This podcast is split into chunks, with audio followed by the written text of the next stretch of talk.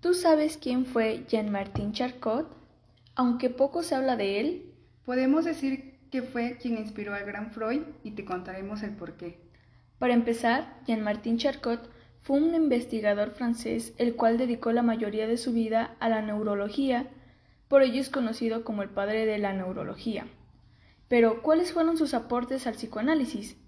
Pues sus principales aportaciones al psicoanálisis fue la hipnosis y su trabajo de la histeria para que Freud se inspirara.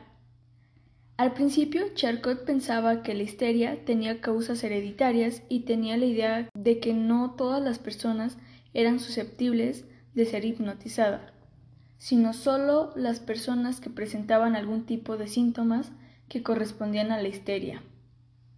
Gracias a la hipnosis, él logró demostrar que los síntomas de la histeria eran de origen por algún evento traumático, que ésta causaba algún daño en el cerebro y que incluso no solo se presentaba en mujeres, sino también lo podían padecer algunos hombres, ya que antes se tenía la idea de que la histeria se presentaba solo en mujeres, en consecuencia del órgano del útero.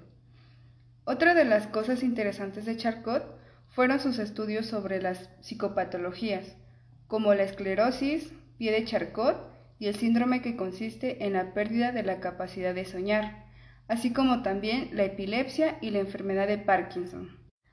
En conclusión, su vida profesional se dividió en dos fases. La primera estuvo dedicada a la neurología y la segunda al área psiquiátrica, dando paso al desarrollo del psicoanálisis freudiano.